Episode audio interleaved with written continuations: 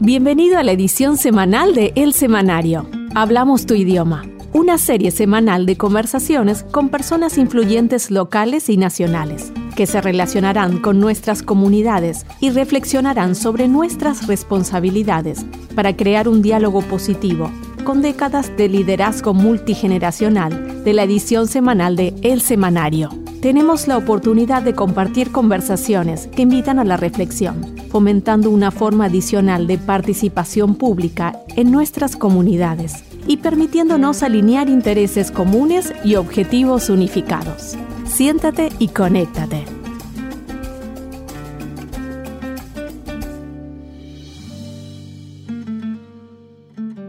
Bienvenido al podcast We Speak Your Language, presentado por The Weekly Issue, El Semanario. Soy Ivana Farman, tu host esta semana. Hoy continuaremos hablando sobre la crisis climática y nos acompaña nuevamente Javier Sierra, director asociado de Sierra Club. ¿Qué tal, Javier? ¿Cómo estás? Gracias por acompañarnos nuevamente. ¿Qué tal, Ivana? Mucho gusto, muchas gracias. Eh, un gusto, como siempre. En el episodio anterior estuvimos conversando acerca de la verdad sucia. Recordemos que las grandes empresas eléctricas tenían conocimiento desde la década del 60 sobre los perjuicios que le hacían al planeta la emisión del dióxido de carbono y el uso del carbón como combustible energético. Y han hecho todo lo posible para ocultarnos esta verdad. Javier, ¿Podría haber una sanción hacia las grandes empresas por esto? Y también te consulto, ¿cuál es el compromiso que tienen actualmente para mejorar esta situación? Bueno, en general, eh, por este comportamiento que muchos consideran criminal, se llevan como mucho un pellizco en el cachete. Hmm. Hay, sin embargo, esperanzadoras excepciones. Hace unas semanas, un tribunal holandés, por ejemplo, dictó una decisión histórica al exigir a la petrolera anglo-holandesa Shell que reduzca sus emisiones en un 45% para el año 2030 con respecto al año 2019.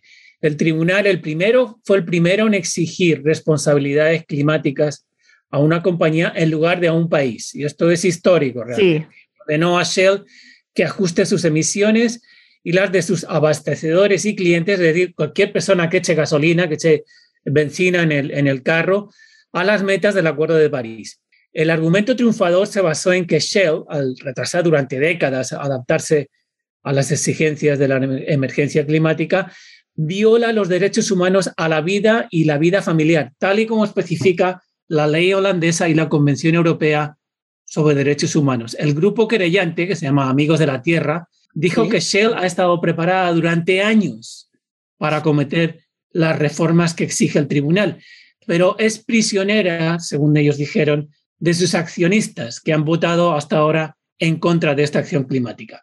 Irónicamente, fueron accionistas quienes anotaron otras tres victorias históricas para la causa climática internacional. Esto ocurrió hace un par de meses, hartos de ver a la mayor petrolera del mundo, ExxonMobil, arrastrar los pies en la lucha climática. Activistas del fondo financiero llamado Engine One dieron un golpe de efecto logrando que al menos tres de sus candidatos fueran elegidos a la junta directiva de la compañía.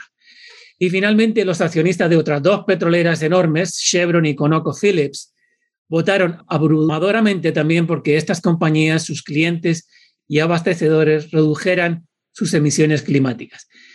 Obviamente, estas victorias y muchas otras se deben a la presión incesante de activistas climáticos de todo el mundo y no, por supuesto, a la iniciativa propia de una industria, como tú bien dijiste al principio, ha conocido, escondido y negado durante décadas los efectos catastróficos de sus emisiones en la atmósfera de la que todos dependemos. Sí, por eso es tan valiosa la labor que realizan ustedes en Sierra Club y también de otros activistas. Es, es vital, exactamente como tú lo has dicho, si no, obviamente que esto seguiría y yo no sé ¿Cuál sería la situación actual en este momento del planeta si, si no hubiera organizaciones como las de ustedes? Eh, no, te, sé decir. Ah, obviamente, eh, por fortuna, está aquí el Sierra Club hay mucha, mucha más gente, millones de personas en el mundo que están peleando con esto, por fortuna. Vamos ganando. La, la, la, la gran interrogante aquí es, ¿vamos a ganar a tiempo o no? Exactamente. Y también lo positivo y lo que yo vengo viendo en este último tiempo es que los, más jóvenes son los que más están luchando también, los, los que más interesados y también hacen pequeños cambios eh, en sus hogares y hay una, luz en el túnel, me parece. Es importante que los niños ya empiecen a ver y los, adolescentes, ¿no? Hay un gran movimiento de jóvenes que en el mundo que está luchando por esto. Eh, sus voces quieren ser escuchadas y creo que cada vez más lo son.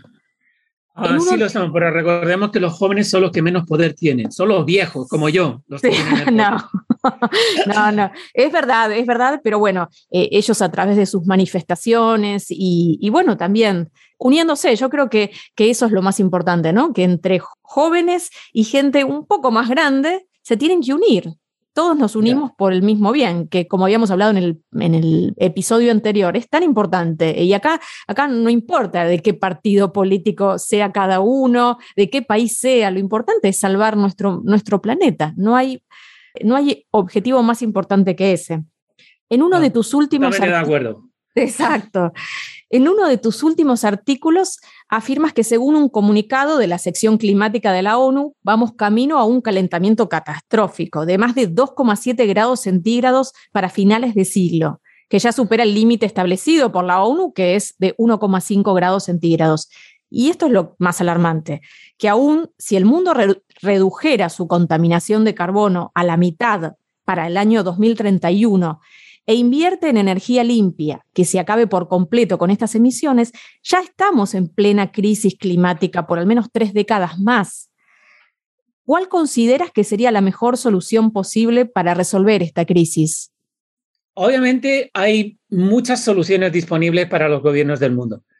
El informe recomienda que para evitar que la atmósfera entre en un catastrófico e irreversible círculo vicioso, el mundo tiene que reducir en un 50% sus emisiones de carbono para el año 2031, a invertir en soluciones de energía limpia que acaben por completo con las emisiones climáticas para el año 2050. Además, agrega que reducir las emisiones de gas fósil es la manera más rápida de atacar el calentamiento atmosférico. Recordemos que el gas fósil es 80 veces más efectivo en absorber la energía del sol y, por tanto, en calentar la atmósfera para lograr estas metas es imprescindible el elemento que ha faltado desde el principio de la lucha climática, la voluntad política. Desde el Acuerdo de París de 2015 hemos presenciado cómo los gobiernos del mundo han fracasado en cumplir sus compromisos climáticos y las emisiones globales de efecto invernadero han seguido aumentando. Es por ello que el Congreso de Estados Unidos tiene que actuar ahora mismo con audacia y premura para abrir de par en par las puertas a una economía de energía limpia. A fin de cuentas, es mucho más caro no actuar o hacerlo tímidamente que pagar las terribles consecuencias de una crisis climática que amenaza, amenaza la seguridad de todos. ¿Cuáles son los principales países que generan mayor contaminación en el mundo y qué nivel de compromiso tienen para resolver esta catástrofe climática? Los peores eh, contaminadores climáticos del mundo son China, India, Estados Unidos, la Unión Europea, Japón, Australia, Canadá y desde el punto de vista de la destrucción de los bosques del planeta, Brasil, ah, que gracias a Bolsonaro ha acelerado espantosamente la quema del bosque amazónico, el cual es totalmente imprescindible para la supervivencia de la civilización humana. Estos países han arrastrado los pies durante décadas a la hora de reconocer y combatir la crisis climática. Vemos, no obstante, señales positivas. Por ejemplo, China hace unos días anunció que no va a ayudar más a otros países a construir plantas térmicas de carbón, que son los mayores contribuyentes a la contaminación climática. Esto va a ayudar a que Australia, el mayor exportador de carbón del mundo, se vea obligado a reducir drásticamente sus exportaciones. Y esto es algo que muy poca gente lo sabe, Ivana. Australia, desde el punto de vista relativo, es el mayor contaminante climático del mundo debido ah. a estas exportaciones, ¿ves? Bueno, por eso me, me, interesa saber, me, me, interesa que también, sí, podamos exponer a los grandes contaminantes. Se cree, siempre se, se cree que es China, que bueno, sí, es uno de los principales también, pero bueno, hay otros, y esto es un trabajo en conjunto. Déjame que te diga, Estados Unidos ahora mismo tiene una oportunidad histórica y generacional. para aprobar un conjunto de leyes climáticas que se están debatiendo aquí. Está solamente a cuatro estaciones de metro de donde vivo yo. Para aprobarse un conjunto de leyes climáticas que le permitan alcanzar la reducción de la contaminación de carbono a los niveles necesarios para no aumentar, como tú decías al principio, la temperatura de la atmósfera en más de 1,5 grados centígrados. Y todos estos países que te he mencionado en general tienen la obligación moral y generacional de ajustar sus economías y su orden social para cumplir con las metas marcadas por la ciencia. Es decir, dejar en el subsuelo tres cuartas partes de las reservas de combustibles sucios. No construir más infraestructura de combustibles sucios como oleoductos, gasoductos, refinerías, plataformas de explotadoras, etc. Acabar con los escandalosos subsidios a los combustibles sucios y destinar esas inversiones a potenciar la generación de energía limpia y renovable. En suma, actuar como si el futuro de la humanidad estuviera en juego, que es realmente lo que es. Sí. Podríamos decir que mm, Estados Unidos es el país que mayor compromiso tiene en la actualidad con el medio ambiente. Estados Unidos todavía se está recuperando de ser el mayor obstáculo del mundo gracias a Trump en el combate contra el cambio climático. Estados Unidos tiene que demostrar ahora en el, Congreso si realmente está comprometido a ser el líder mundial en el combate contra el cambio climático. Como te digo, aprobar estas leyes, un conjunto de leyes que son absolutamente esenciales para lograr estas reducciones en la contaminación climática. Que así sea. Cuando hablamos de gases de efecto invernadero, ¿no? En general solemos escuchar información acerca del dióxido de carbono, ese es el que más escuchamos, pero otro gran enemigo es el metano. ¿Qué puedes decirnos sobre este gas tan contaminante luego del acuerdo entre Estados Unidos y la Unión Europea a reducir la contaminación del metano? Bueno, como te decía antes, el metano o gas fósil, llamado incorrectamente gas natural, así es como le gusta a los contaminadores llamarlo, porque tiene un nombre muy, muy, muy, uh, muy exacto, muy agradable al oído, ¿no es cierto? Eh, este, este gas es un potentísimo contaminante climático. Es 80 veces más eficaz que el dióxido de carbono en retener la energía del sol. Si bien es cierto que su combustión genera menos carbono que el petróleo o el carbón, desde su extracción, transporte, almacenamiento y combustión se escapan enormes cantidades de este gas a la atmósfera, lo cual lo convierte en un peligroso agente destructor de esta misma atmósfera. Ahora mismo los niveles globales de metano están a su nivel más alto en 800.000 mm. años. Antes así que a corto plazo reducir las emisiones del gas fósil es la manera más efectiva de combatir la crisis climática. Hace unos días, por fortuna, recibimos la buena noticia de que Estados Unidos y la Unión Europea se han comprometido a reducir la contaminación de gas fósil en un 30% para el año 2030. No obstante, la evidencia científica demuestra que hasta el 65%, no el 30%, el 65% de las emisiones de gas fósil se pueden eliminar para el año 2025 a un bajo costo por medio de la tecnología que ya existe. ¿ves? de nuevo, tenemos que dejar al menos tres cuartas partes de las reservas de combustibles sucios en el subsuelo para evitar llegar al punto de no retorno a la crisis climática. Muy bien, Javier. Recientemente, vamos a una buena noticia dentro de, tanta oscuridad. Recientemente la Cámara de Representantes aprobó una resolución presupuestaria de 3,5 billones de dólares lo que significa una de las inversiones más importantes para abordar el problema de la crisis climática. Cuéntanos, por favor, ¿qué se tiene previsto hacer con estos fondos? Bueno, primero, todavía no está aprobado del todo. Esto sigue en el, sigue en el, ah. en el laberinto parlamentario que es el Congreso de Estados Unidos, sobre todo cuando se trata de aprobar leyes climáticas. En cualquier caso, es una oportunidad generacional, generacional para lograr inversiones audaces. Esa es la palabra clave de todo esto. Hay que ser audaz, que nos permitan atacar la crisis climática, crear millones de empleos bien pagados. En contra de lo que dicen los negacionistas y la industria de combustibles sucios, estas soluciones van a crear empleo en cantidades ingentes, ¿ves? No solamente para unos cuantos, sino para millones de personas, no solo aquí en Estados Unidos, sino en el mundo entero. Además, estas, estas iniciativas parlamentarias Em, van a ayudar a combatir las injusticias económicas, raciales, ambientales y de género que lacran a la sociedad de Estados Unidos. Esta es nuestra ventana para lograr metas de un 100% de energía limpia por medio de incentivos fiscales, un programa de pagos a la energía limpia, lograr inversiones en vehículos y transporte público eléctricos y reemplazar por completo las tuberías de plomo del país que están envenenando a cientos de miles de niños en todo, este, en, todo Estados Unidos. Asimismo, este proyecto de ley y otros similares que se, como te digo, se están debatiendo en el Congreso ahora mismo, deben acabar con los obscenos subsidios a los combustibles sucios, limpiar, restaurar los campos petroleros, carboneros y de gas abandonados en Estados Unidos. Hay decenas de miles de pozos en Estados Unidos que están abandonados y que siguen filtrando estos venenos en la atmósfera. Además de todo esto, estas eh, acciones parlamentarias nos van a ayudar a refaccionar y electrificar las viviendas, escuelas y hospitales públicos y acabar con el arrendamiento de terrenos públicos para explotaciones de combustibles sucios.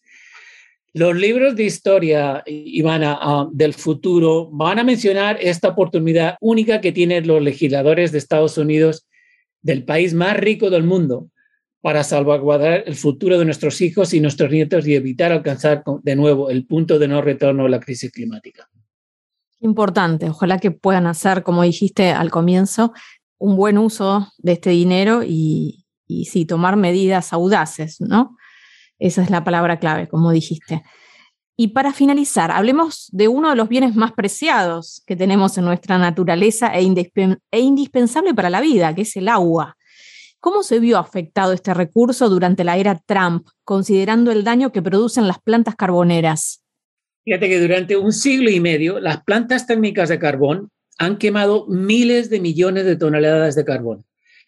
El residuo final, se llama ceniza de carbón, la cual contiene un cóctel enormemente tóxico de compuestos eh, y de sustancias como el arsénico, azufre, cadmio, plomo, mercurio y muchos venenos más.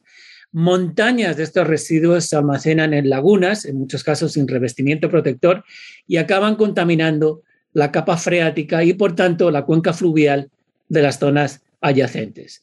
En agosto de 2020, ignorando la ciencia, eh, Trump debilitó escandalosamente los estándares federales de toxicidad, de, toxicidad del agua, permitiendo a las plantas carboneras, la mayor fuente industrial de vertidos tóxicos en Estados Unidos, continuar derramando peligrosos venenos en las vías acuáticas del país, afectando así a las comunidades más vulnerables, como nosotros los latinos. Por fortuna, en junio, la administración Biden anunció que reconsiderará este debilitamiento de los estándares y acabará con una de las decisiones ambientales más descabelladas de la administración Trump. Ya existen tecnologías de bajo costo para limitar casi por completo los metales pesados y otros venenos en los vertidos de las plantas carboneras y varias de ellas ya los, los están usando. Acabar con este debilitamiento impuesto por Trump tan pronto como sea posible ayudará a restaurar el derecho de todas las comunidades a aire y agua limpios y un clima saludable y sustentable. Y podemos decir que la administración de Biden está actuando más comprometidamente, ¿no? Con, en lo que respecta. ha sido un cambio de 180, grados. obviamente, en, ese sentido, estamos todos de enhorabuena. Sin embargo, lo que tenemos que determinar ahora, Iván, es, ¿vamos a llegar a tiempo o no? Claro, sí, sí, es vital. Realmente sí, es, es alarmante. Es, como te dije en el episodio anterior, ¿no? Hablar de esto es, mm, es descubrir que uno tiene una enfermedad una enfermedad y hay que tratarla. Es como cuando uno se entera de una enfermedad mortal y bueno, uno tiene que hacer todo para, para atacar esto y, salir adelante. Merecemos vivir, eh, tomar agua limpia, poder respirar aire puro, preservar a nuestros animales. estamos hablando de, lo más básico, de, lo más elemental para nuestra vida. Que tiene mucho que ver, eh, Iván, tiene mucho que ver con, la vacuna contra el COVID, ¿ves? Todos estos eh, anti-vaxxers y todos estos eh, negacionistas de la vacuna que se niegan a, no solamente a, vacunarse, sino también atacan a aquellos que se vacunan. Es decir, tenemos un problema, es el cambio climático, y hay una vacuna que se llama la energía limpia. Y mientras siga habiendo negacionistas y obstruccionistas que sigan delante de esto en, oponiéndose a estas soluciones, seguiremos teniendo un gran problema adelante. La única solución que tenemos aquí van a seguir peleando y seguir mm. peleando, seguir en pie y porque, por supuesto, nos jugamos demasiado para permitir que esta gente siga con sus fantasías y sus negacionismos, etcétera, negándoles un futuro a nuestros hijos y a nuestros nietos. Sí, y el tema es que los que tienen el poder son los negacionistas, los que tienen el dinero. Entonces es una gran lucha que, que, todos tenemos para defender nuestro planeta. Los que nos cuidan, no solo los que nos cuidan, bueno, los más poderosos, las empresas, los que tienen el dinero, ellos, ellos son los verdaderos negacionistas. Entonces, bueno, eh, necesitamos mucha fuerza y sí, seguir insistiendo porque esto es muy importante, es lo más importante. Si nuestro planeta no está bien, si no tenemos agua limpia, si no tenemos aire puro, y bueno, la vida será imposible, ¿no? Así que, bueno, Javier, la verdad es que fueron dos episodios que nos has brindado información muy valiosa. Te agradecemos por acompañarnos. Fue un gran placer. Esperemos encontrarnos muy pronto nuevamente. Y muchísimas gracias a ti, Ivana, por tu ah, cooperación y tu paciencia. Y uh, por supuesto, aquí estamos lo que haga falta. El Sierra Club tiene disponible una, una página de internet bilingüe, se llama Ecocentro. Para llegar a ella es, es sierraclub.org barra ecocentro y hay una enorme cantidad de información de, lo que hemos estado hablando ahora mismo y de cualquier otro tema ambiental. Yo les invito a tus oyentes a que nos visiten y que, eh, que utilicen esta información para mejorar la condición de sus comunidades, de sus familias, etcétera. Sí, sí, así es. Hay mucha información valiosa que de otra manera en, los principales medios de comunicación no está revelada esta información. Así que los invito a, como dijo Javier, a entrar en su página web. Muchas gracias por acompañarnos. Nos despedimos hasta el próximo episodio. Si quieres saber más sobre este podcast y cómo escuchar nuestra conversación, dirígete a www.elsemanario.us o envíanos un mail a info.wespeakyourlanguage.us.